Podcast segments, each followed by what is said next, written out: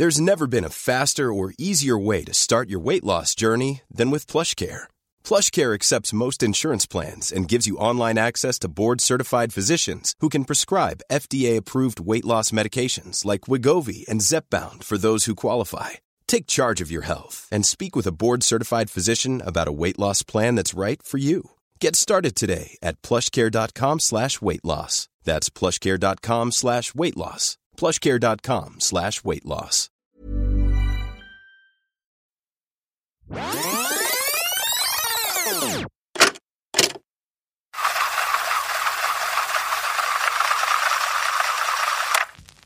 Erster August 2020.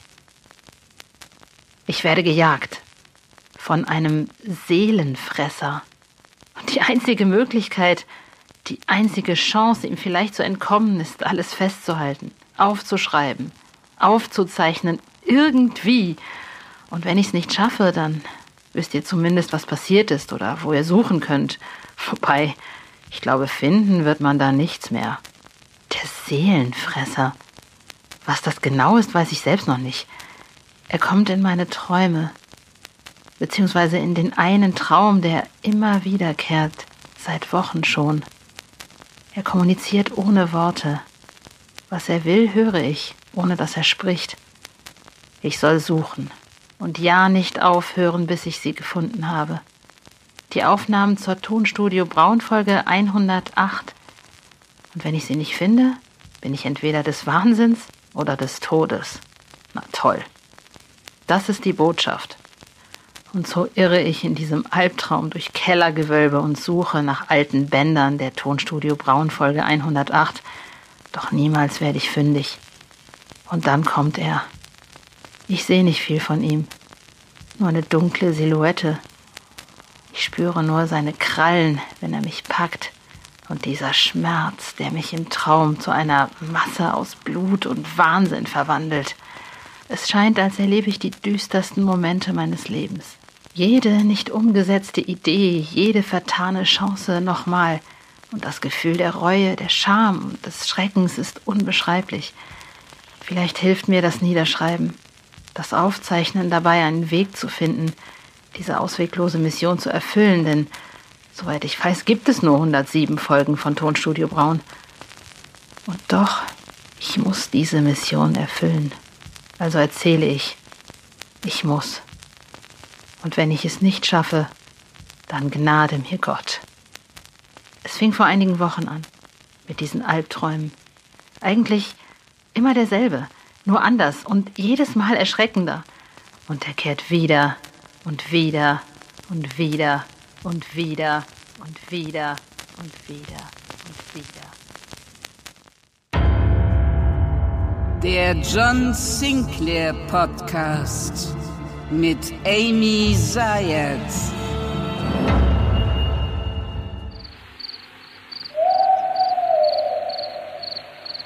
Gott, ist das dunkel hier. Verdammt ist das dunkel hier.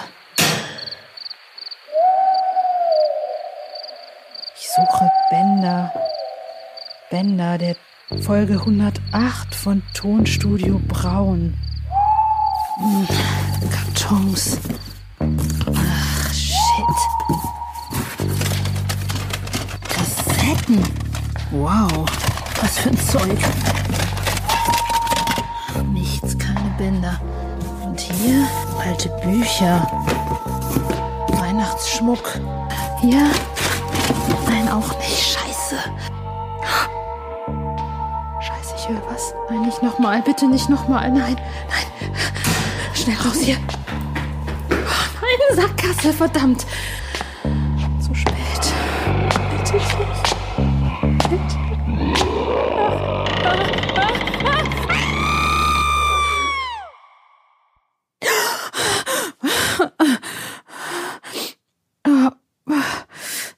Oh, schon wieder dieser Albtraum. Nein. Oh Gott. Oh, zwei Wochen geht das schon so. Ich kann nicht mehr. Oh, will doch nur schlafen.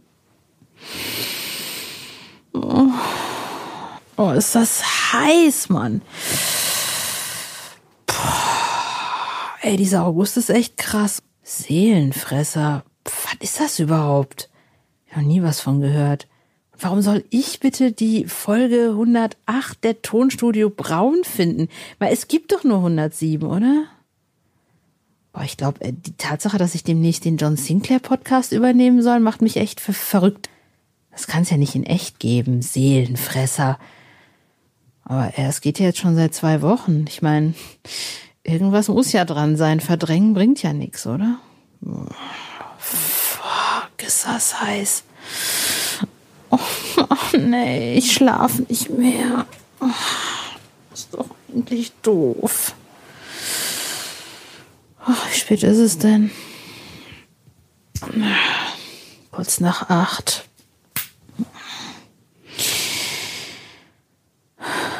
Hilft nix. Ich glaube, ich muss aufstehen. Oh, wo habe ich da Bock drauf? Oh, ist das heiß? Hat eh keinen Sinn mehr liegen zu bleiben. Nix, was eine Tasse Kaffee nicht wieder gerade biegen kann, oder? Ich glaube, ich mache mir jetzt eine und dann mache ich das, was ich als Journalistin wohl am besten kann. Ein bisschen rumrecherchieren. So, da wären wir. Okay. Hm, Kaffee. Okay. Hinsetzen. Recherchieren. Tonstudio Braun, Folge 108. Okay. Hm. Hm, hm, hm. Wow, da gibt's ja Cover. Okay. Das ist ja spannend.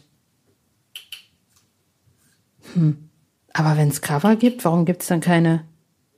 Ah, hier steht was. Da ist ein Forum, da steht, ähm, aha. Irgendeiner erzählt hier, dass die ehemalige Chefin von Tonstudio Braun gesagt haben soll, dass es Aufnahmen gibt zu Folge 108, 109 und 110. Aha. Okay, und warum gibt's die dann nicht? Hm. Verstehe ich nicht. Okay. Oder vielleicht doch? Ja, und warum soll ich die dann suchen?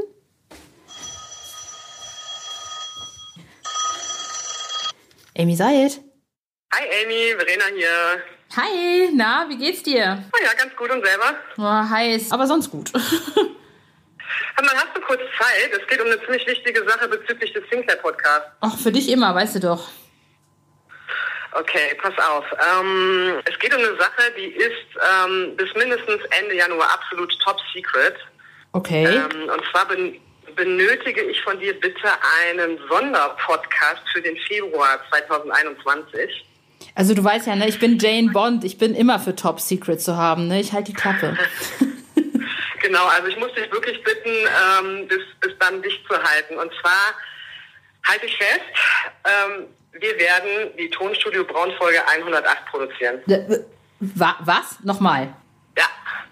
Wir haben uns schon vor längerer Zeit dazu entschlossen, ähm, ne, du kennst ja die Story, dass äh, immer wieder äh, unter den Fans ähm, gemunkelt wurde, dass es die Aufnahmen angeblich gibt und ähm, dem ist ja nicht so, das hat ja der ähm, Tonstudio Braun-Chef Michael Braun uns äh, mehrmals ähm, gesagt, dass es keine Aufnahmen gibt und dann haben wir uns hier bei Löwe Audio dazu entschlossen, dass wir das einfach selber produzieren, damit die Fans quasi ihre Sammlungen vervollständigen können.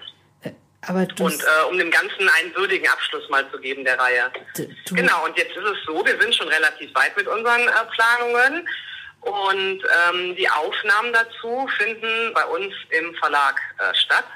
Michael Braun wird anreisen aus der Schweiz und ähm, dann werden alle Sprecher in dieser ersten Augustwoche aufgenommen. Und da wäre es doch cool, wenn du ein paar O-Töne von allen Beteiligten für den Podcast aufnehmen könntest. Ich bin immer noch, Entschuldigung, ich bin gerade.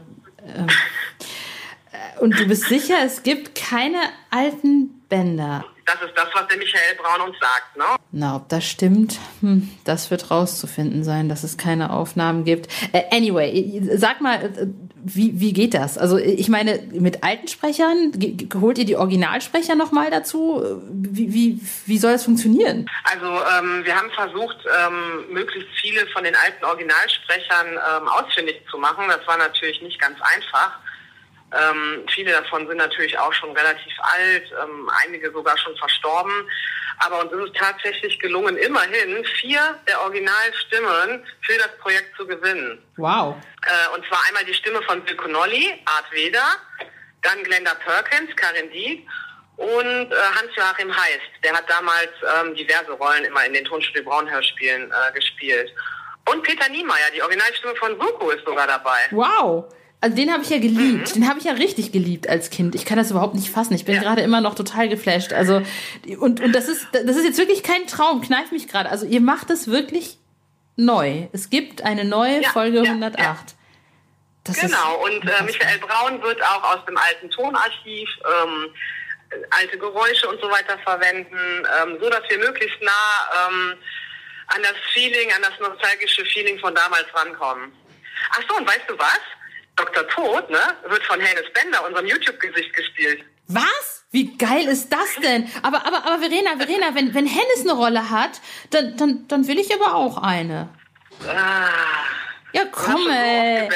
Ach, komm. Ja, ich hab, dir, ich, hab, ich hab dir gesagt, du kriegst irgendwann mal eine Rolle. Irgendwann. Ja, okay. Ich guck mal, ob wir irgendeine Neben, ich guck mal, ob wir irgendeine Nebenrolle für dich äh, vielleicht haben, ja? Da muss ich mit dem Patrick Simon sprechen, der ähm, die ganzen Aufnahmen organisiert, ähm, ob es da vielleicht irgendeine Rolle gibt, aber ich denke mal schon. Also ich muss jetzt hier auch weitermachen, ich habe mega viel zu tun. Ähm, ich schicke dir gleich eine Mail mit den Kontaktdaten und dann ähm, sehen wir uns in der ersten Augustwoche im Verlag. Alles klar. Ich äh, würde sagen, okay. bis dann. Alles klar, danke Amy, ciao. Ciao. 6. August 2020. Bis vor kurzem hätte ich nie gedacht, dass ich selbst einmal an die Dinge glauben würde, die da bei John Sinclair passieren. Und anfangs dachte ich, die Aussicht, diesen Traumjob als John Sinclair Podcast-Moderatorin hätte mein Gehirn irgendwie ein bisschen vernebelt. Aber spätestens nach Verenas Anruf weiß ich, dass irgendetwas dran sein muss an diesen Träumen. Also bin ich mega gespannt, als ich bei Bastei Lübbe endlich auf Michael Braun, den ehemaligen Original-Suko-Sprecher Peter Niemeyer und Volker Lippmann, den neuen John Sinclair-Sprecher, treffe. Sofort setzt bei mir ein Gefühl der Nostalgie ein. Ich bin wieder zehn und ein ganz klein bisschen verschüchtert. Diese Leute waren damals meine Helden. Vor allem Peter Niemeyer habe ich als Suko ohne Ende abgefeiert. Ich bin der Michael Braun, der äh, älteste Sohn vom Tonstudio Braun, die früher alle 107 John Sinclair aufgenommen haben. Ich bin Volker Lippmann. Ich bin der neue John Sinclair. Ich bin Peter Niemeyer und spreche den Suko.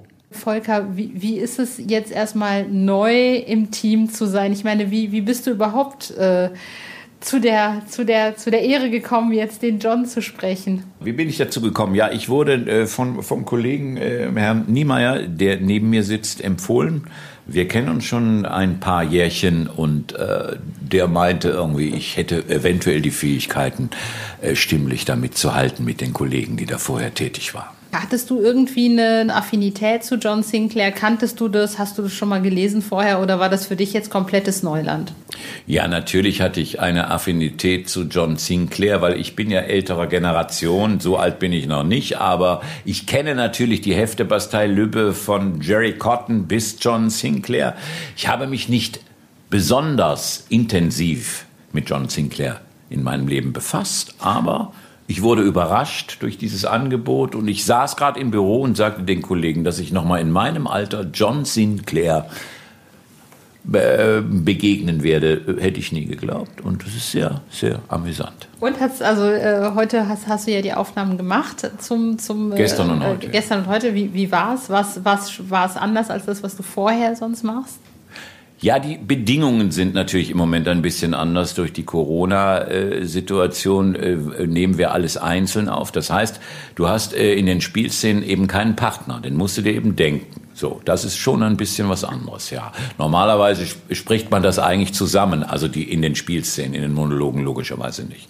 Somit musste man alles hier einzeln machen, jeder Schauspieler, aber geht auch.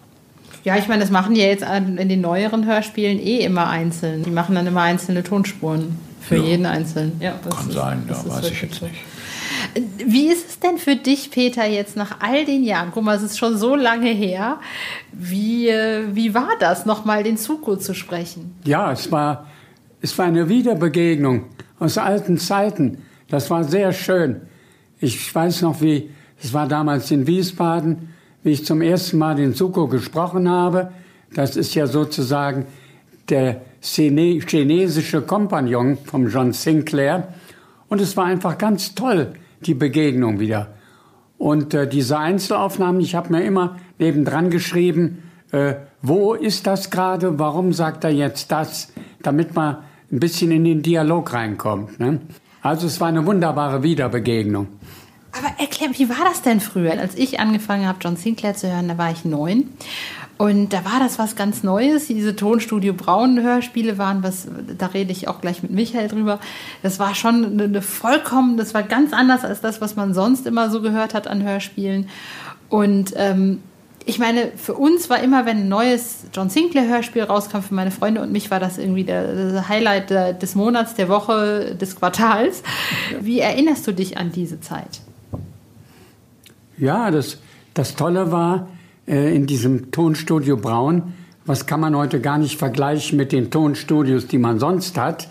Äh, da kamen ein Großteil der Schauspieler aus dem Rhein-Main-Gebiet, die sich schon untereinander kannten und das war natürlich ganz toll. Ne?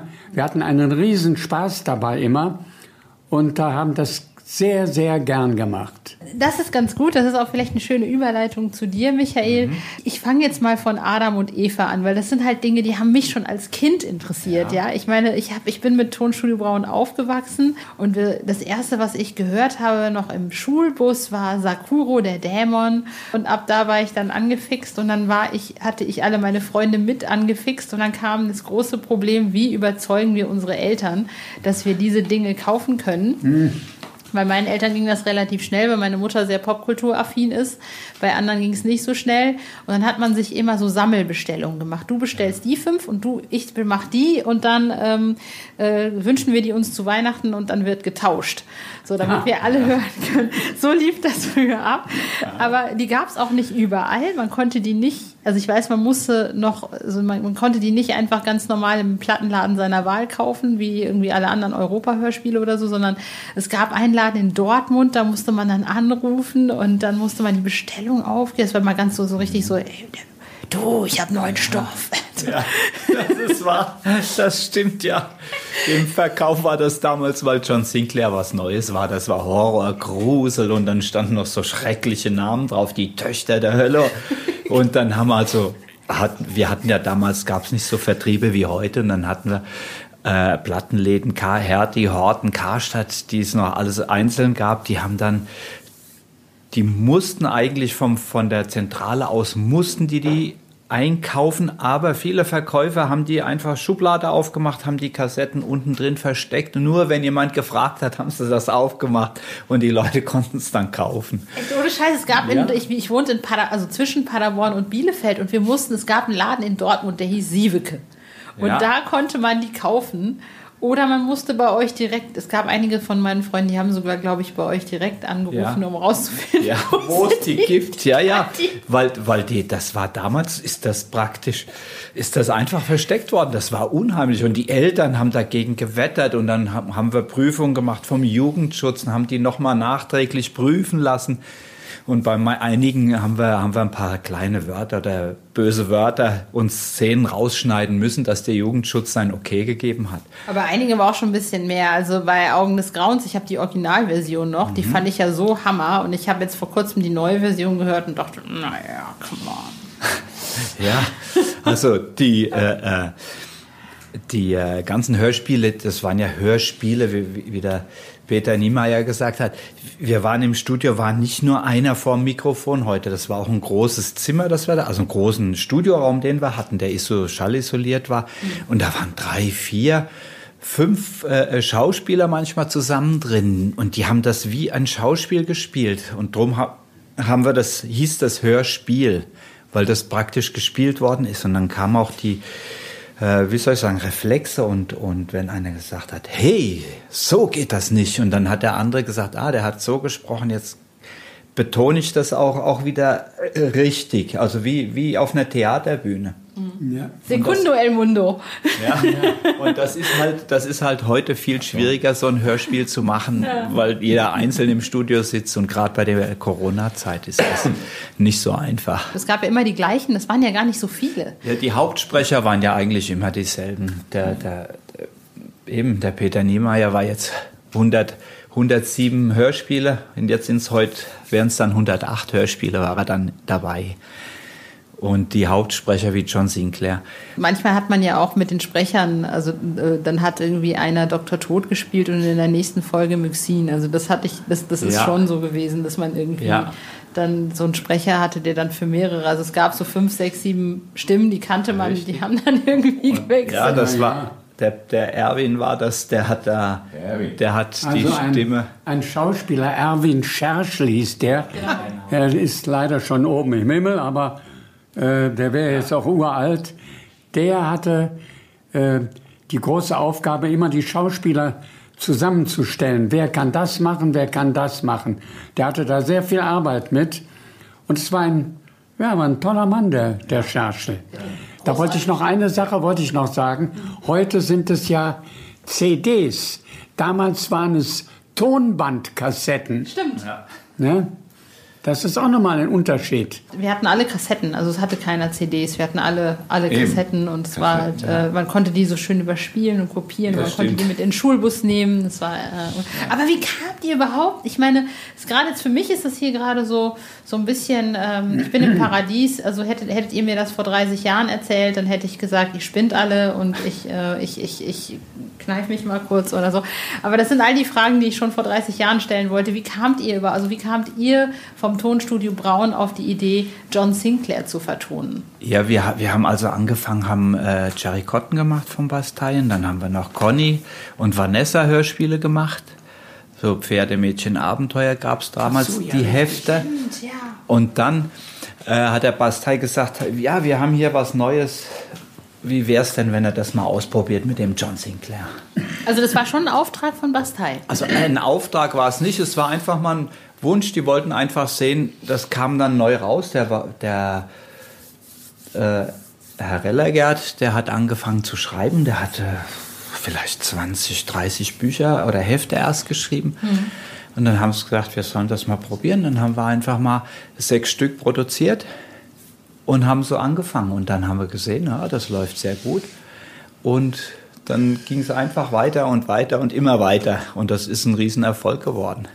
Aber wie, wie, wie habt, ich meine, es gab damals kein, also ne, Internet, das war sowas wie, das hatte noch nicht mal sein erstes geschrien.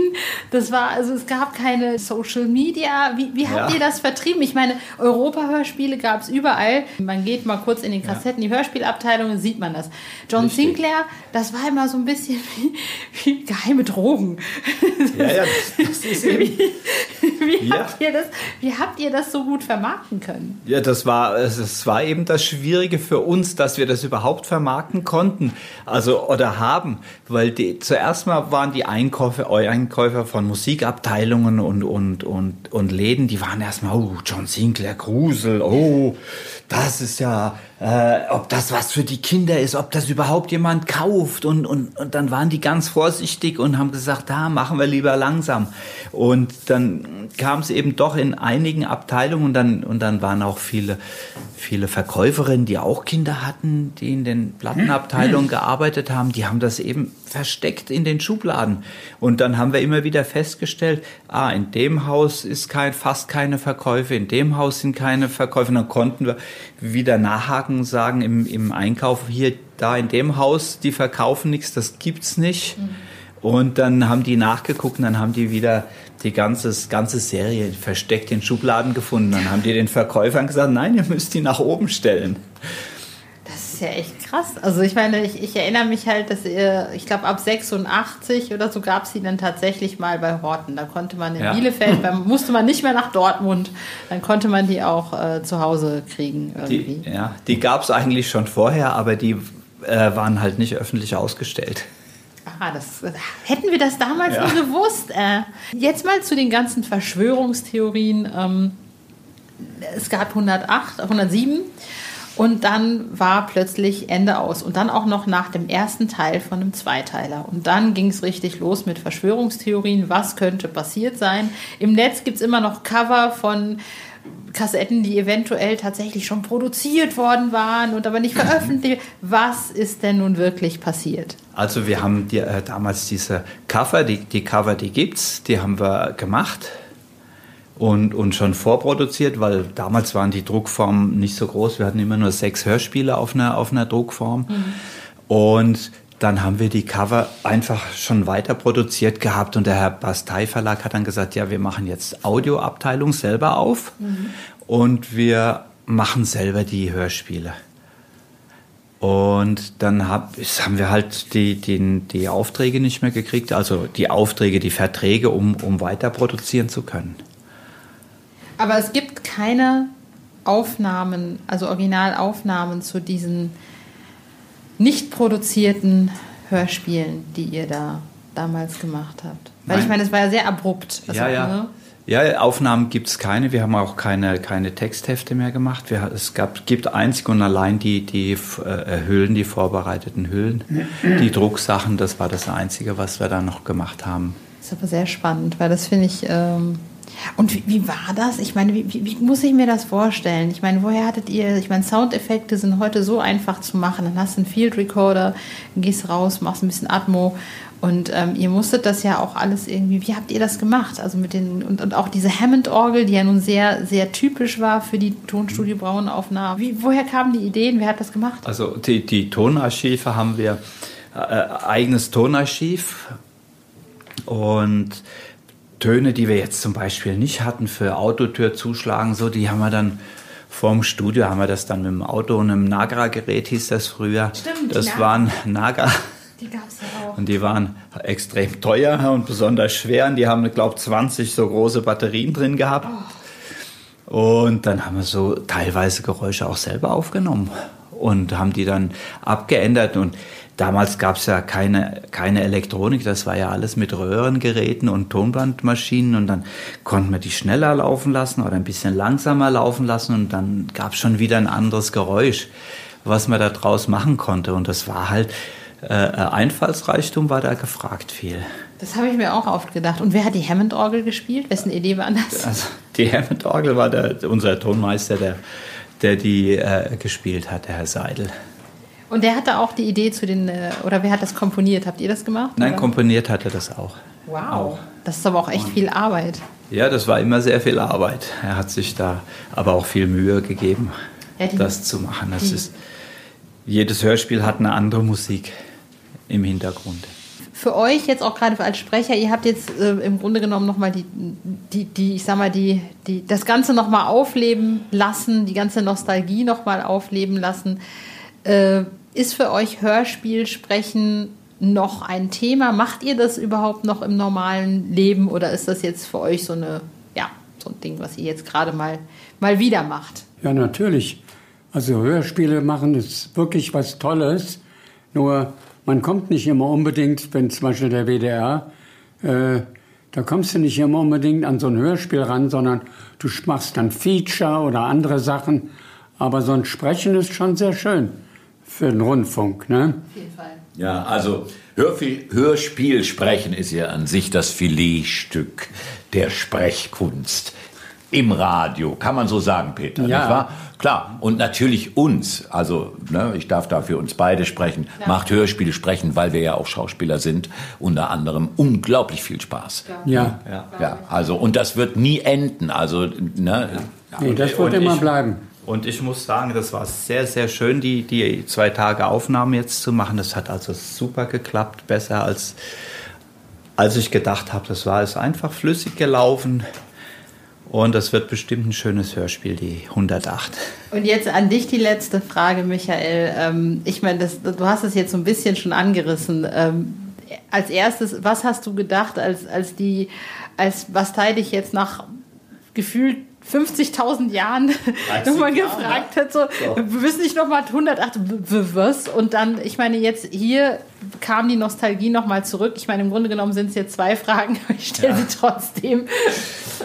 Ja, also ich habe mich sehr gefreut, dass wir dann noch nach so knapp 30 Jahren nochmal das nochmal aufleben lassen dürfen. Und ich versuche mein Bestes zu geben, dass das gut an die anderen Hörspiele anschließt, die wir damals produziert haben. Auch wenn das Studio jetzt ein anderes ist, aber wir haben halt größtenteils versucht, die, die guten alten Sprecher wieder zu bekommen. Gibt es die Hammond-Orgel noch? Äh, die Hammond-Orgel gibt es nicht mehr.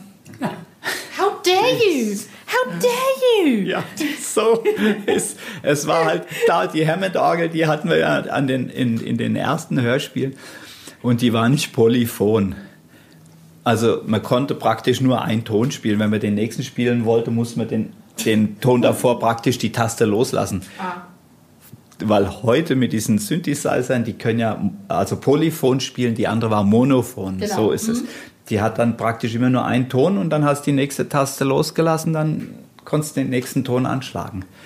Weil die Elektronik das damals nicht, nicht geschafft hat. Heute ja. sind ja Computer in diesen, in diesen Keyboards. Genau. Und das kam dann später, haben wir dann, äh, wie die Hammond-Orgel weg war, haben wir dann mit dem Korg 1, hieß das, ein Keyboard, haben wir, da ist die Musik damit gemacht worden. Vielen, vielen herzlichen Dank. Also ich äh, bin total happy, dass ihr euch die Zeit genommen habt nochmal und ähm, dass ich das jetzt machen durfte. Dankeschön. Ich bin immer noch bei Bastei Lübbe. In meinem Kopf herrscht Chaos. Einerseits bin ich so unglaublich glücklich. Es ist wie noch einmal in mein altes Kinderzimmer gehen zu dürfen, wo all meine Superhelden versammelt sind, nur um mir Rede und Antwort zu stehen. Andererseits fragt sich mein halbwegs rationales Gehirn, wenn dieser Seelenfresser keine Einbildung ist und es wirklich keine Aufnahmen von damals gibt, was mir Michael Braun ja gerade bestätigt hat, was will dann dieser verdammte Seelenfresser von mir? War das seine Art, mich im Sinclair-Universum zu begrüßen? Oder will er mir nur sagen, dass es eine neue Tonstudio Braun-Folge geben wird? Das kann man doch sicher auf eine nettere Art machen, oder? Jetzt hätte ich gern John an meiner Seite. Und noch eine Frage stellt sich mir. Meine Helden sind älter geworden. Suko mit seiner damals so jungen Stimme ist nun ein alter Mann. Auch wenn, wenn ich die Augen schließe, immer noch den jungen Suko von damals hören kann. Kann diese Folge nach all den Jahren noch funktionieren? Also spreche ich mit Patrick Simon, der zusammen mit Michael Braun das Hörspiel umsetzt. Eine Art Mittelsmann zwischen damals und heute. Ich bin P. Simon und äh, mache jetzt hier, wir haben keinen wichtigeren Begriff gefunden für mich als den Creative Director. und äh, im Grunde bin ich dafür zuständig, mit dem Michael diese Hörspiele zu realisieren. Früher hat der Michael bzw. der Otto Braun das ja alleine gemacht. Ähm, und äh, plötzlich kam dann die Idee von Lübbe, okay, wir machen jetzt nochmal einmal mit Gefühl noch eine Tonstudio Braun Folge, den zweiten Teil, die 108. Und wie bist du da in, ins Spiel gekommen? Mhm.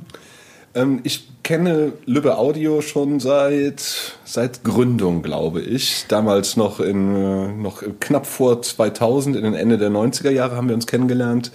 Damals mit Marc Sieper noch. Und ich habe eigentlich für ein anderes Label gearbeitet und dann kam die Idee auf, diese alten John Sinclair Hörspiele, die da ja ausgelaufen waren. Also da gab es ja die Tonstudio Braun Hörspiele nur noch auf gebraucht als Kassette oder als Raubkopie sozusagen.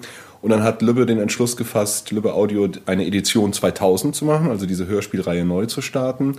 Und er hat das dann ähm, mit Wortart gemacht und das war damals das Label, wo ich als Producer gearbeitet habe. Und ich bin so ein bisschen da auch wie die Jungfrau zum Kinde gekommen beim Hörspiel. Also ich kannte natürlich drei Fragezeichen und so, aber kam eigentlich eher von der Musik. Und wir hatten bei Wortart aber schon viel Wort gemacht, äh, wie der Name schon sagt. Und das ging aber hauptsächlich um Kabarettisten und Comedians, die wir live aufgenommen haben. Ja, und dann kam da der Oliver Döring dazu, Liebe Audio, und dann war ich auf einmal mittendrin und wir fingen an mit dieser Edition 2000 mit den Hörspielen. Das habe ich dann zehn Jahre lang gemacht. Und dann dachte ich, zehn Jahre Horror sind genug. und habe mit einer Kollegin, äh, haben wir dann eine Agentur zwischendurch gehabt und so. Sind ein paar Jahre vergangen und dann war das da auch zu Ende. Und dann habe ich tatsächlich hier bei Lübbe Audio angefragt, damals, das war dann vor sechs Jahren oder so, hört mal, ich habe nichts zu tun. Ist das denn richtig? Hat in Lübbe Audio nichts zu tun für einen jungen Mann Äh, fast Jungmann. Und, äh, Ja, immer noch junger Mann. Äh, ja, naja. Und dann ähm, war tatsächlich damals der Plan von äh, Lübbe Audio, die John Sinclair Hörspiele und ein paar andere Serien auch äh, zu versuchen, die auf den englischen Markt zu bringen, auf Englisch zu produzieren für den weltweiten Streaming-Markt. Und da bin ich dann als Creative, deswegen daher kommt noch der Begriff Creative Director, wurde ich dann auf einmal im englischsprachigen Raum und äh, das ist ausgelaufen. 2019 hat sich das dann so langsam ausgeschlichen mit den englischen Hörspielen, weil es auch leider nicht auf so viel Interesse gestoßen ist, wie wir gehofft hatten. Aber egal, das war dann zu Ende. Ähm, dann haben wir noch so ein paar Sachen, waren immer in Kontakt und hatte auch noch ein paar andere Hörspielserien noch fertig gemacht. Und dann kam tatsächlich der Anruf, äh, ja, P, wir haben hier eine sehr, sehr spezielle Folge, die wir machen wollen. Du kennst ja die Tonstudio Braun Folgen und wir haben den Michael Braun, der macht die Regie und der will auch das Hörspiel machen. Wir bräuchten jemanden, der sich darum kümmert für die Aufnahmen hier in Köln und den auch ein bisschen zur Seite steht, einfach für Sprecher, wie macht man das, wie organisiert man das. Genau, und dann habe ich mich mit dem äh, Michael kurz geschlossen und das war auch eine sehr schöne Zusammenarbeit, das ist ja auch ein sehr lieber Mensch und so bin ich dazu gekommen. Und jetzt sitze ich hier und bin ein glücklicher Hörspielmann, weil ich damit, glaube ich, die vierte John Sinclair-Serie mitarbeite. Weil wir haben die Classics gemacht, die Edition 2000, die englischen. Ja, und jetzt kriege ich noch die Tonstudio Braun Weihen sozusagen, die Ehren noch äh, dazu. Du warst ja dann wahrscheinlich auch so ein bisschen der, der Mittelsmann zwischen der Nostalgie und dem Heute. So sehe ich das. Also vielleicht bin ich auch vollkommen falsch. Du darfst mich auch komplett korrigieren und sagen, du laberst kompletten Müll. Aber ich habe so ein bisschen den Eindruck, du warst so ein bisschen der, der Mittelsmann zwischen, zwischen Now and Then oder damals und heute. Wie war das für dich? War das, ich meine, du bist ja Sinclair-Fan der ersten Stunde, du kennst die Tonstudio Braun-Geschichten. War das für dich so ein bisschen äh, Doc Braun zurück in die Zukunft oder hast du daraus irgendwie so ein bisschen auch was für heute gemacht? Also es ist eine, das, ja, Mittelsmann ist eine interessante Formulierung. äh, die, ähm, der Unterschied ist zum Beispiel natürlich, dass damals in den 80ern oder Anfang der 90er bei Tonstudio Braun zum Beispiel es völlig üblich war, dass die Hörspielsprecher alle zusammen ins Studio gekommen sind, dass sie die Szenen zusammengesprochen haben ne, und dabei auch tatsächlich also Geräusche wie eine Tasse wurde denen dann hingestellt und dann haben die halt diese Tasse in die Hand genommen oder haben eine Tür ge geöffnet, die im Studio stand. Und so wird heute eigentlich, wenn überhaupt noch, glaube ich, bei den öffentlich-rechtlichen produziert, gibt es das manchmal. Während im kommerziellen Hörspiel eigentlich alles, würde ich sagen, seit Ende der 90er zu 80 Prozent geixt wird. Das nennen wir Xen, wenn immer nur ein Sprecher aufgenommen wird und der wirklich ganz alleine seine Zeilen spricht und die werden dann genommen und werden nachher, das nennt man dann in der, in der Postproduktion, zusammengefügt und dann mit Geräuschen und Musik und so weiter. Das macht man ja mittlerweile sogar auch beim, beim Synchronsprechen so, ne? Genau, genau. Die sind auch alle alleine. Und das ist, glaube ich, natürlich viel weniger gemütlich, viel weniger, manchmal vielleicht auch weniger lustig in der Arbeit, aber fürs Produkt tatsächlich, glaube ich, aber das werden auch Leute andere Meinungen haben, aber äh, laut meiner Erfahrung ist das tatsächlich effizienter und da es heute natürlich oft wirklich die Budgets klein sind und sehr auf die Zeit geachtet wird und so, war das jetzt so ein bisschen die Übersetzung für den, das, weil der Michael hätte am liebsten wie damals halt ein großes Studio gehabt und hätte alle Sprecher eingeladen, ne, die man braucht, so ein bisschen über die Tage und hätte das alles gerne so zusammen einmal aufs Band genommen. Das geht heute im Grunde auch nicht mehr durch die Studiogrößen. Die sind ja oft dann wirklich auch auf einen Sprecher oder zwei, also auf solche Hörbuchaufnahmen ausgelegt oder Podcastaufnahmen. Ähm, und dazu kam natürlich jetzt, dass wir Corona haben im Moment. Ne? Also da, da ächzt die Welt drunter, so dass wir hätten auch wirklich, das wäre mir auch ein bisschen zu mulmig gewesen, tatsächlich diese Sprecher zu holen. Und jetzt hier zu viert oder zu fünft. Beim Schauspielern bist du ja dann auch da kommt ja ordentlich Atem raus, sag ich mal. Ne? Da wird ja auch dann mal gebrüllt oder so. Ähm, deswegen war das so der, der Punkt, wo, wo wir ein bisschen überzeugen mussten und diskutieren mussten, dass wir das eigentlich so machen wollen. Ähm, genau, und dann war eine Schwierigkeit tatsächlich, dass natürlich die, wir wollten möglichst viele Originalsprecher haben von damals. Aber man kann sich vorstellen, das waren damals schon gestandene Männer und Frauen und Erwachsene, Und nach 30 Jahren, die jetzt alle aufzuspüren, ein paar waren auch schon verstorben. Das war eine schöne Aufgabe. Also das hat auch, das hat auch schon Spaß gemacht. Wir haben jetzt auch wirklich ein paar Erfolge. Der, ich weiß nicht, ob der Michael das erzählt hat, wie er den Art Veda dann aufgespürt hat. Der hat dann wirklich da irgendwie geguckt unter der alten Adresse bei Google Maps, dass da gegenüber im Haus irgendwie ein Ingenieursbüro oder sowas war, hat er da angerufen. Dann haben die gesagt, ja, ich kann ja mal einen Zettel drüben hinhängen. Und dann ging das über Vermieter und irgendwann hat er tatsächlich die aktuelle Nummer vom Art Weder bekommen und konnte den anrufen. Also auch der Michael hat da äh, richtig Detektivarbeit geleistet und das, ja, das war krass. Und eine Aufgabe war halt für die Rollen, wo man halt tatsächlich jetzt nicht mehr die Originalsprecher kriegt, zu schauen, welche Stimmfarben finden wir heute, die natürlich nicht eins zu eins da dran passen, die aber möglichst kontinuierlich klingen sollen. Weil die Idee wäre natürlich, man hört sich die 100 nochmal diese Tonstudio Braun Folgen an und kann jetzt sagen, man kann sie bis 108 durchhören. Äh, und äh, das ist dann halt, das wäre so das Träumchen. Ja. Aber äh, da, da war bei mir halt auch was die Frage, die sich mir auch gestellt hat, ne? wo ich halt auch die Stimmen gehört habe mhm. und dachte, ich meine, John Sinclair ist ja, bleibt ja immer schön jung, ist ja genau wie James Bond. Mhm. Und nun sind die Herren und Damen schon was älter. Und das mhm. hört man eben halt Natürlich. auch. Was ja an sich auch überhaupt nicht schlimm ist. Aber die Frage ist, wie kriegt man das hin, dass dieses Hörspiel trotzdem jetzt kein Hörspiel für Senioren ist, mhm. sondern, sondern trotzdem noch klingt wie John Sinclair? Mhm. Das ist eine gute Frage. Wir haben wirklich versucht, nach bestem Wissen und Gewissen und auch mit dem Wissen, dass wir hier die Quadratur des Kreises probieren. Weil ne, das natürlich einfach, natürlich klingt ein Peter Niemeyer, der Suko, heute, wenn du das im AB hörst, anders. Das ist aber übrigens auch so, das sagt man immer bei den drei Fragezeichen, die klingen immer noch so wie früher. Dann hör dir mal die letzte Folge gegenüber der ersten Folge an.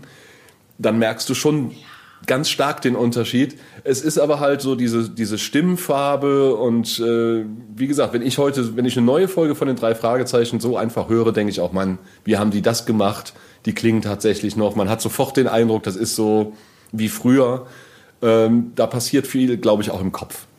Ja, das, kann, das, das stimmt natürlich auch. Ich meine, ich habe, ähm, auch wenn ich jetzt so die neuen John Sinclair höre, also die Edition 2000, da habe ich schon den Eindruck, dass am Anfang so ein bisschen darauf geachtet wurde, dass die Stimmen, die man für die Edition 2000 genommen hat, zwar jung waren, aber irgendwie so ein bisschen auch an die Tonstudio Braun erinnern. Also vielleicht bin ich da auch falsch, aber ähm, ich finde schon, dass, dass äh, zum Beispiel der Martin May auch diese helle Stimme mhm. verkörpert, genau wie der Peter Niemeyer früher, den Zuko, mhm. ähm, der Frank Glaubrecht am Anfang. Ich glaube, vielleicht wurde mit dieser Tradition vielleicht zum ersten Mal mit Dietmar Wunder gebrochen, der schon einen ganz anderen Stimmtypus hat. War das damals auch vielleicht so ein Anreiz beim, ich meine, das ist eine ganz andere Frage, aber die interessiert mhm. mich persönlich so ein bisschen. Äh, war das schon auch, als ihr die angefangen habt mit der 2000er, war das irgendwie so, ja, von euch auch gewollt?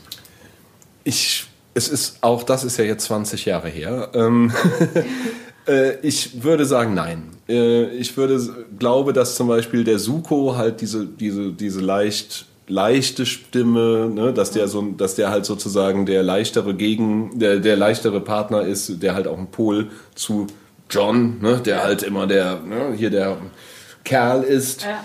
Dass sich das so ein bisschen ergeben hat, wirklich durch die äh, wunderbaren Charaktere, die Jason Dark da erfunden hat, weil wir wollten dem schon Genüge tun. Für uns war es wirklich auch wichtig. Wir haben uns auch mit Helmut Rellergert, also Jason Dark, damals auch getroffen und haben das auch mit ihm besprochen und so. Und uns war das wichtig, dass, das, dass wir sozusagen seinem, seinen Figuren nichts Böses tun und die auch nicht groß umdeuten, weil wir wussten, das ist eigentlich so die Magie dieser Sinclair-Hörspiele ist, sind diese, diese Welt mit den verschiedenen, mit diesen ganzen, mit John, mit Jane, mit ne, Sir James und mit der Mordliga und was da alles kommt. Auf der anderen Seite wollten wir schon auch das moderner machen. Das war ja damals auch teilweise von ein paar Fans dann angekreidet worden, dass wir halt gesagt haben, naja, die haben jetzt schon Handys. Wir wollen jetzt nicht 2000 sozusagen eine neue Serie rausbringen und die telefonieren immer noch irgendwie, müssen in die Telefonzelle laufen oder so. Das glaubt auch einfach keiner nee, mehr. Das glaubt auch keiner mehr, genau. Aber dass wir uns da an die Tonstudio Braun, dass wir kannten die, ne, klar, wussten das, auch Oliver, ne, den natürlich kannten, das waren ja Klassiker. Ne, darauf haben wir uns natürlich in irgendeiner Form wussten wir, da werden wir mit gemessen. Mhm. Die Entscheidung dann aber, wer John spricht und so weiter, war jetzt nicht unbedingt, dass das so anknüpfen soll an Tonstudio Braun, sondern es war wirklich der Gedanke, wenn man das heute machen würde, jetzt ne, digital mit dem Wissen von da, von 2000, das war ja auch die Zeit, wo alles episch wurde, auch im Kino. Genau. Das heißt, da musste ja auf einmal alles in dreimal vier Stunden filmen und teilen sein und so und groß und mächtig und mit Eine Wumms. Genau, ne? Dolby Digital. Genau, und dann war eher so die Idee, dass man sagt, lass uns doch tatsächlich hingehen und richtig diese bekannten Synchronstimmen holen, wo man auch weiß, dass die Leute mit diesen Stimmen halt auch dieses große Hollywood-Kino verbinden. Das war eigentlich so die Idee, dass man wirklich sagt, Kino für die Ohren, während davor natürlich viel auch, auch im öffentlichen rechtlichen Hörspiel, ja, wie soll ich das sagen? Es ist oft so ein bisschen aufgenommenes Theater. Vielen, vielen lieben Dank für das Gespräch. Vielen Dank, war sehr nett. Ich bin so gespannt auf diese Folge. Ich kann es kaum erwarten. Aber was, wenn der Seelenfresser anderer Meinung ist? Vielleicht will er nichts Neues. Vielleicht. Aber ich muss weiter zum nächsten Interview. Karin Dieck, die Originalstimme von Glenda Perkins, möchte mit mir sprechen. Und die lasse ich bestimmt nicht warten. Wie fing für dich eigentlich damals die Arbeit als Glenda eigentlich an? Das ist ja schon so lange her. Also wie, wie bist du da, da dran gekommen? Ja, das ist wirklich sehr lange her. Ich war damals als Schauspielerin engagiert in Mainz in einem Studiotheater und da habe ich ganz fantastische Rollen spielen dürfen. Und da sagte ein Kollege zu mir, weißt du was, du kommst einfach mal mit zum Otto Braun nach äh, Wiesbaden. Ähm, der macht da Hörspiele und äh, das wäre doch auch was für dich.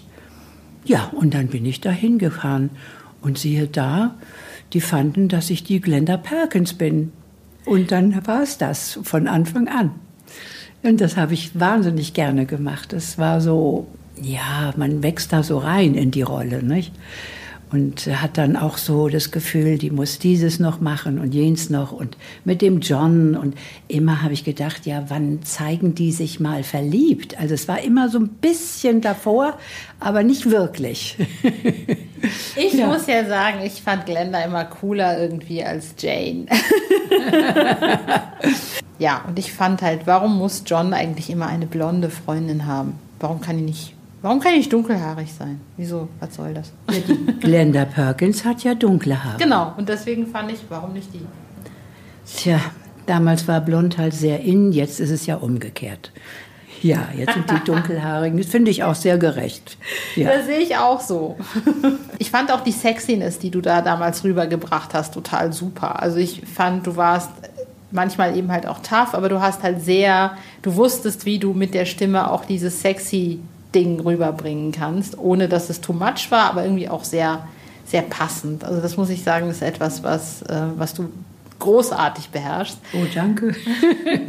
ja, das war immer so eine Gratwanderung. Ne? Man hat das als Gefühl drunter, aber man sagt es nicht. Und das finde ich halt so, das gibt dann diese Atmosphäre, das, das knistert und dann ist es richtig. Also sehr schön auch bei Liebe, die der Teufel schenkt. Ich weiß nicht, ob du dich noch überhaupt an dieses Hörspiel erinnern kannst, aber da warst du ja sozusagen, wurdest vom Teufel verführt ja. und hast aber dann gerade noch die Kurve bekommen und das war, das war sehr schön, muss ich sagen. So, ja, kann mich nicht mehr ganz genau erinnern, aber solche Szenen, solche Rollen, die äh, liebe ich halt. Da kann man sich richtig schön ausagieren.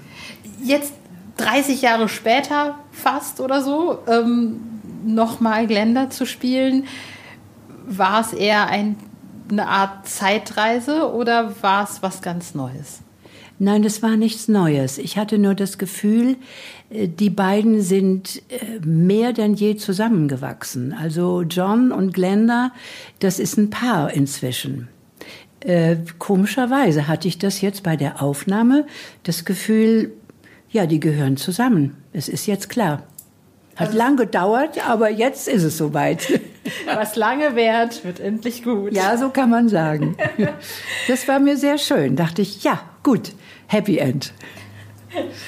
Ähm, hast du, ich meine, ich weiß ja gar nicht, ich es wurde ja sehr schnell abrupt abgebrochen. Ich weiß gar nicht, war das für euch Sprecher überhaupt in irgendeiner Form relevant? Ich meine, man hat ja als Sprecher zigtausendachthundertdreiunddreißig Jobs und äh, ob da jetzt der eine oder andere wegbricht, das ist dann vielleicht fürs Portemonnaie ein bisschen doof, aber ich weiß gar nicht, ob man da so eine emotionale Bindung dran hat. Aber hat, hast du das Gefühl gehabt, ach Mensch, schade, jetzt ist da was was irgendwie, das mache ich die ganze Zeit und jetzt habe ich mich so an die Charaktere gewohnt und jetzt gewöhnt und jetzt, ähm, ja, jetzt muss ich aufhören. Ja, wir fanden alle, dass es an sich schade ist. Wir wollten alle weitermachen, aber es gab da verschiedene Dinge, da war es einfach nicht mehr möglich. Nicht? Die, die Texte wurden nicht mehr geschrieben, da waren Schwierigkeiten gesundheitlicher Art und äh, ja, auch die Räumlichkeiten waren auf einmal nicht so ganz passend mehr. Und es waren so viele Blockaden eigentlich. Und dann hat man es einfach erstmal aufgegeben.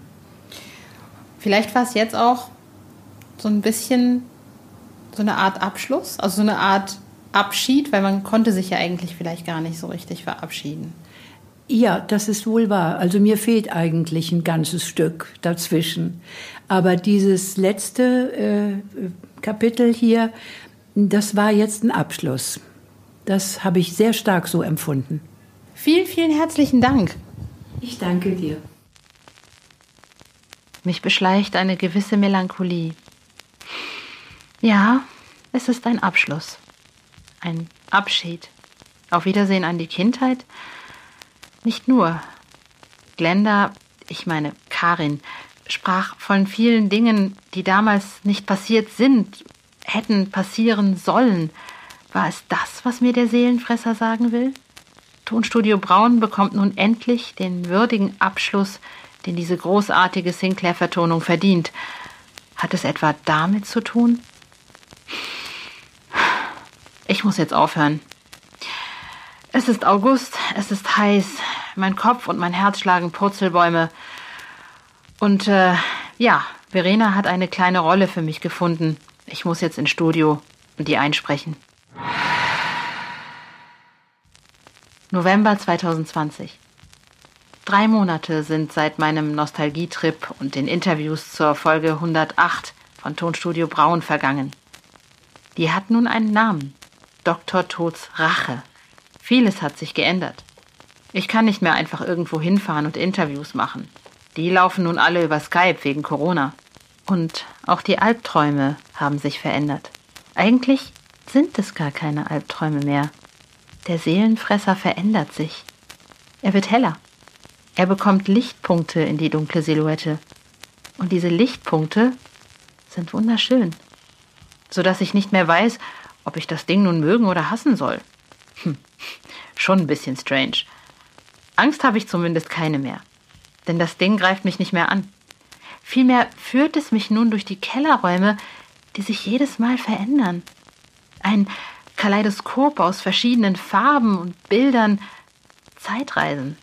Ich sehe Menschen in einem Studio lachen. Das Studio sieht selbst aus wie ein Keller. Ich sehe Diskussionen zwischen Leuten. Einige kommen mir bekannt vor, andere nicht. Und ich sehe mich selbst. Mein altes Kinderzimmer, meine Freunde und mich, wie wir in den 80ern die alten Tonstudio Braun-Kassetten hören. Es ist, als wolle mir das Ding, was auch immer, denn ein Seelenfresser ist es jetzt auf gar keinen Fall mehr, als ob es mir etwas klar machen will. Ich werde es dir erklären, hat es gesagt, wenn du die Geschichte zu Ende erzählt hast. Die Geschichte der Tonstudio Braun Folge 108. Und dazu fehlt mir nun nur noch ein Gesprächspartner. Und das ist Mark Freund, einer der Sinclair-Romanautoren. Der hat eine sehr verantwortungsvolle Aufgabe bekommen, nämlich den Roman Dr. Tods Rache in ein Hörspiel zu verwandeln. Und zwar nicht in irgendeins, sondern in ein echtes Tonstudio Braun Hörspiel.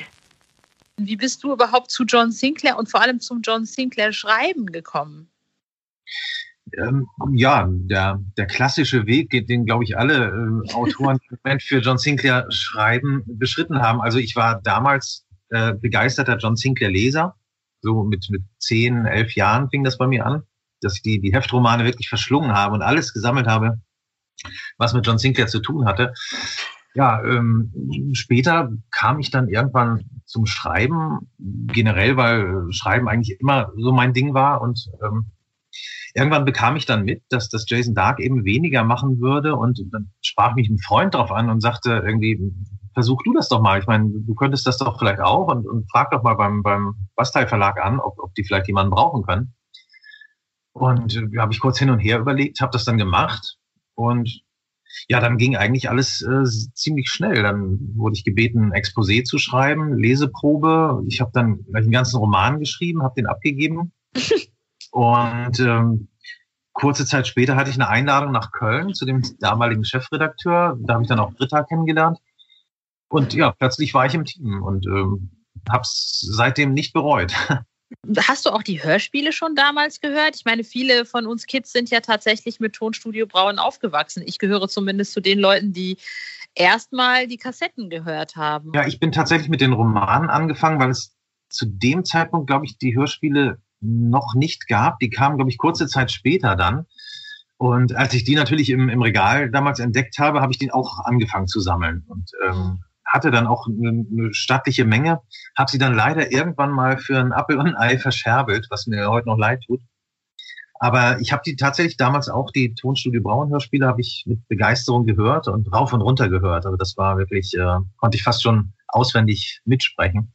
Wir haben ja alle, ich habe ich hab die, äh, ich habe teilweise mit so einem Diktiergerät mit 10, 11 da gestanden und habe die nachgesprochen, weil ich unbedingt in so einem Hörspiel mitmachen wollte. Ja, ja. Aber wie kamst du jetzt dazu, diese Tonstudio Braun-Folge zu schreiben, beziehungsweise wie war das hm. für dich, als du das gehört hast? Ja, also es war für mich natürlich auch erstmal eine sehr überraschende Anfrage. Und äh, ich musste tatsächlich mal recherchieren. Das Ganze liegt nämlich schon fast auf den Tag genau drei Jahre zurück. Ähm, Echt so lange? Ja, dass, dass die ersten Planungen anfingen. Ich war äh, lustigerweise gerade im, im, Zug unterwegs, quer durch Deutschland und guck so nebenbei auf mein Handy und sah eine Anfrage von, von Lübbe Audio und natürlich gleich reingeguckt und dann habe ich angefangen zu lesen und dann habe ich wirklich gedacht, nee, das gibt's doch nicht. Die wollen äh, tatsächlich eine, eine Folge 108 machen, weil ich kenne ja die, die ganzen äh, Gerüchte, die es gab, die ewigen Diskussionen. Äh, gab es jetzt damals Aufnahmen bei Tonstudio Braun noch zu den weiteren Folgen oder gab es keine? Naja, und, und ähm, ich habe dann, also ich musste gar nicht lange überlegen, ich habe spontan Ja gesagt und ja, wie gesagt, das, das war vor, vor drei Jahren schon die erste Anfrage. Mhm. Wie bist du da rangegangen? Also wie, wie, ich meine, hast, hast du das anders geschrieben? Ich meine, du hattest ja schon Hörspielerfahrung. Es ist ja jetzt nicht so das erste Mal, dass du ein Hörspielskript schreibst. Wie bist du da aber jetzt gerade an diese Geschichte rangegangen? Ja, also die, die Herausforderung für mich war natürlich von Anfang an, dass ich ähm, also auch den Anspruch an mich selber hatte, ähm, wenn ich das mache, dann muss ich eben auch versuchen, den, den Ton und die Atmosphäre von damals zu treffen. Also ähm, das mhm. war schon ein bisschen ähm, ja, eine Herausforderung. Ich bin dann aber im Prinzip klassisch vorgegangen, habe mir natürlich erstmal den, den Roman besorgt, ähm, weil ich den jetzt nicht mehr zur Verfügung hatte. Habe den so zwei bis dreimal tatsächlich gelesen, aufmerksam. Und natürlich habe ich auch in die äh, Tonstudio Braun Hörspiele von damals reingehört, um einfach dieses Feeling nochmal zu bekommen, wie hat sich das wirklich damals angehört, wie war die Sprache, wie war das ganze Hörspiel damals überhaupt aufgebaut. Und da habe ich mich schon so ein bisschen wieder reingefuchst, aber es war auch erstaunlich, wie schnell so diese, diese alten Erinnerungen wieder da waren. Also ich, ich war so für mich gefühlt sehr schnell wieder in diesem Thema drin. Du hattest ja auch andere Hörspielproduktionen. Waren die anders? Ich meine, du hast ja vorher, ich glaube, du hast auch mal Skripte geschrieben schon. Das ist jetzt nicht das erste Mal für dich. Ja, nein, also ich bin tatsächlich, bin ja eigentlich, mache das Schreiben hauptberuflich und äh, ein, ein, der große Teil äh, meiner Aufgaben besteht tatsächlich darin, Hörspiele zu schreiben. Also ich habe jetzt äh, schon äh, weit über 200 äh, Hörspiele verfasst. Das traf also keinen kein Neuling auf dem Gebiet. Mhm. Aber ähm, wie gesagt, trotzdem war es eben äh, die Herausforderung, sich in diesen speziellen Ton reinzufinden. Wenn ich andere Hörspiele schreibe, dann mache ich das meistens nach meinen eigenen Ideen. Ähm, freie Geschichten für verschiedene Themen und, und Reihen, also Krimi und Horror. Da schreibt man schon ein bisschen freier und, und ein bisschen losgelöster. Und ähm, mhm. jetzt speziell bei dieser Sinclair-Sache war es eben so, ähm, dass man gucken musste, dass man sprachlich irgendwo in einem bestimmten Bereich bleibt und ja, wie gesagt, immer wieder sich vor Augen zu führen, dass man eben diesen Originalton von damals aufnimmt und trifft. Und, und wer hat das dann am Ende abgenommen? Ähm, ja, das ging dann, also ich hatte die Daten mal rausgesucht. Ich hatte, wie gesagt, die Anfrage kam November 2017. Ich habe mich dann auch relativ zügig ans Schreiben gemacht und hatte Anfang Februar 2018 die erste Skriptfassung von Dr. Tods Rache fertig. Und gut, die habe ich dann nach äh, Audio geschickt per Mail und das wurde dort dann einmal durchgesehen. Es wurde aber auch dann weitergeleitet an äh, Michael Braun tatsächlich vom Tonstudio Braun. Also, also der hatte schon auch Mitspracherecht. Ähm, ja, er hat es mit äh, durchgelesen, hatte auch noch einige äh, Anmerkungen dazu. Mhm. Und ähm, wir standen dann auch tatsächlich im, im Mail-Austausch und ja, es, es gab dann noch einige Kleinigkeiten, die ich dann noch äh, angepasst habe am Skript und bis dann eben dann die finale Skriptfassung vorlag und die ich dann abgegeben habe. Irgendwann habe ich dann das Okay bekommen, jo, ist abgesegnet, keine Änderungswünsche mehr und dann ist das Ganze in Produktion gegangen. Ja, wir haben ja äh, tatsächlich dann im August Aufnahmen gemacht. Ich durfte sogar eine kleine Rolle sprechen. Oh, tatsächlich. Äh, ja. ja. eine ganz kleine, nichts Besonderes. Welche Rolle hattest du da? Ich hatte die Rolle der, ähm, wie hieß sie noch? Also eine Sekretärin von dem Logan Costello, die ähm, ganz verängstigt dann am Telefon ist, weil sie ah. die tote La Mama äh, da gefunden hat. Ja, okay. Ja, ich, ich erinnere mich dunkel. genau, und die habe ich dann gesprochen. Ja, das ist, ist tatsächlich so ein ganz interessantes Ding. Also natürlich war es für mich erstmal eine große Ehre, dass, dass man mich gefragt hat. Und äh, wie gesagt, ich habe auch ziemlich schnell, ich musste nicht lange überlegen, natürlich habe ich, hab ich zugesagt, das zu machen. Aber im nächsten Moment denkst du dann natürlich tatsächlich so, oh, jetzt hast, jetzt hast du es aber auch an der Backe, dieses Ding, und hast natürlich auch eine, eine wirklich große Verantwortung diesen, eben diesen großen äh, Fans gegenüber. Ähm, was ist, wenn, wenn du das jetzt irgendwie äh, versemmelst oder äh, ja, eben, eben nicht den Ton triffst und so weiter. Also die Gedanken hat man dann schon. Und ähm, ja, letzten Endes wird das fertige Hörspiel irgendwann drüber entscheiden, äh, wie uns das allen gelungen ist. Also ich bin auf jeden Fall sehr gespannt drauf. Naja, also ich werde auf jeden Fall äh, mir das anhören und bin, wie gesagt, absolut gespannt drauf, wie das Ganze umgesetzt wurde. Ähm, weil es ja, es ist einfach eine, eine großartige Sache und ich hoffe einfach, dass, dass die wirklichen Fans da draußen das ähm, ja, genießen können. Ich freue mich mega auf dieses, äh, auf dieses Hörspiel. Ich bin echt total gespannt. Ich habe mich auch ewig nicht mehr in einem Hörspiel äh, spielen hören. Oh, äh, ich bin ja. echt gespannt. Was für eine Aufgabe. Da kann man Marc Freund nur ganz viel Glück wünschen. Nicht, dass ihn der Seelenfresser auch noch heimsucht. Oder, Gott bewahre, wieder zu einem wird, wenn ihm das Resultat nicht passt. Aber Wäre es so gewesen, hätte ich es bestimmt schon gemerkt. Das Hörspiel ist ja bald fertig. Dezember 2020. Jetzt verstehe ich endlich.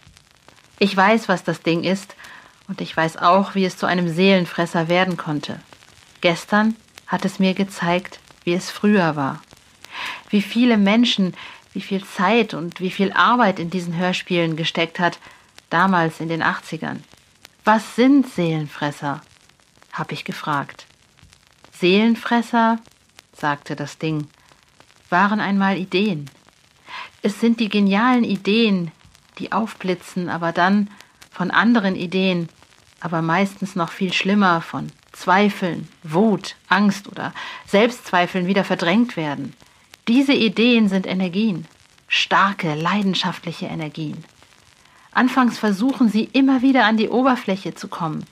Wenn sie es nicht schaffen, landen sie im Hinterstübchen. Sie sind leise Seufzer in einem Büro, einem Schlafzimmer oder einem Garten, aber dann werden sie irgendwann wütend, bitter, aggressiv und verwandeln sich in Böswilligkeit. Sie werden zu Seelenfressern und ernähren sich dann von menschlicher Energie. Die Zuwendung, die sie nie bekamen, holen sie sich nun mit Gewalt. Ich habe so lange versucht, auf mich aufmerksam zu machen. Erst mit hoffnungsvollen Gerüchten, dann mit Verschwörungstheorien, sagte das Ding. Ich bin der Ursprung. Die Idee der Tonaufnahmen von Tonstudio Braun 108. Sie sollte passieren, aber sie kam nicht. Ich wurde so sauer. Als man mich plötzlich wieder an die Oberfläche ließ, wollte ich diesmal sicher gehen. Zumindest sollte meine Geschichte erzählt werden. Ich wollte nie wieder einfach so in Vergessenheit geraten. Und während das Ding das aussprach oder eher kommunizierte, verlor es die letzten dunklen Punkte in seiner Silhouette. Es tut mir leid, wenn ich hart war, sagte es. Aber nun ist die Geschichte erzählt. Und es gibt sogar endlich einen Abschluss. Und ich, ich bin endlich frei. Alles war voll Licht, was sich langsam, aber stetig verflüchtigte. Und ich, was soll ich sagen? Ich bin irgendwie froh und erleichtert, denn nun bin auch ich endlich frei. Eins muss ich allerdings noch machen. Das habe ich dem Ding, der Idee, versprochen, euch ein ganz klein bisschen reinhören zu lassen in die Folge. Also, hier ein Ausschnitt aus Dr. Tods Rache. Tonstudio Braun. Folge 108. Noch einmal mit Gefühl. Wieder einmal war es später geworden, als sich Bill Connolly vorgenommen hatte. Jetzt allerdings freute er sich auf sein Zuhause. Er würde zwar noch einige Fotos für einen Artikel sichten müssen, danach würde der Abend allerdings ihm und Sheila gehören. Er lenkte den Porsche auf die breite Zufahrt und verlangsamte das Tempo. Als er eine kleine Gestalt bei den Kiefern neben seinem Haus stehen sah, trat er heftig auf die Bremse.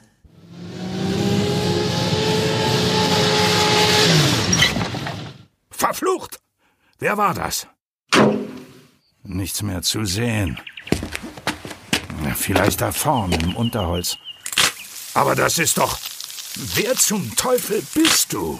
Du solltest mich eigentlich kennen, Connolly. Ich bin Dr. Tod. Ziemlich gut nachgebildet. Wage es nicht, an mir zu zweifeln. Also schön. Was willst du? Kannst du dir das nicht denken? Nein, und ich lasse mich von dir Miniaturausgabe auch nicht einschüchtern. Du solltest nicht den Fehler begehen, uns zu unterschätzen. Uns? Wen meinst du damit? Mich und meine Brüder. Äh, wenn du mir nicht glaubst, dann äh, sieh mal zu deinem Haus rüber. da ist jemand am Fenster. Jemand ist bei Sheila und Johnny. Sie befinden sich bereits in unserer Gewalt. Genau wie du. Nein, das lasse ich nicht zu. Ich weiß, was in dir vorgeht, Reporter.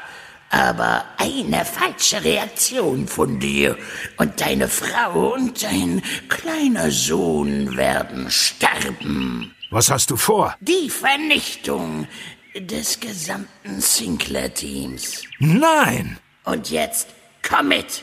Wohin? Hinüber ins Haus. Du wirst zusammen mit deiner Familie sterben. Das werden wir ja sehen. Na los! Und äh, vergiss nicht, ein Handzeichen von mir und. Du musst es nicht noch einmal betonen. Bill setzte sich in Bewegung. Mit jedem Schritt wuchs die Sorge um Johnny und Sheila. Er musste etwas tun, wenn er sie retten wollte. Und zwar jetzt. In dieser Sekunde fasste Bill einen einsamen Entschluss und zog seine Beretta. Was? Tut mir leid, aber ich werde nicht tatenlos mit ansehen, wie du meine Familie bedrohst.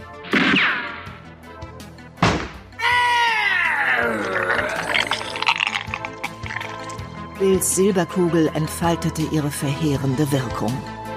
Die zwergenhafte Gestalt wurde buchstäblich auseinandergerissen. Aber da war immer noch der Gegner in seinem Haus. Und Bill rannte, nicht nur um sein Leben, sondern auch um das seiner Frau und seines Sohnes. Puh, die Rolle des Giftzwerg hat Hennes Bender gespielt, mein lieber Scholli. Der Version von Hennes will ich nicht im Albtraum begegnen, meine Herren. Obwohl, ehrlich gesagt, habe ich die Schnauze voll von Albträumen. Das versteht ihr, oder? Aber genial gespielt, Herr Bender. Bleibt mir nur noch zu sagen, äh, mein Held aus Kindertagen, die Stimme von Suko alias Peter Niemeyer, ist drei Monate nach den Aufnahmen zu diesem Hörspiel leider verstorben. Wir sind alle total froh, dass er noch einmal den Suko aufleben lassen konnte in diesem Hörspiel. In diesem Sinne, ich freue mich mega auf dieses Hörspiel. Dr. Tods Rache erscheint Ende Februar, also ganz dick in den Kalender eintragen. Am 12. März ist dann wieder der Fan-Podcast dran. Wir hören uns dann hoffentlich wieder am 9. April.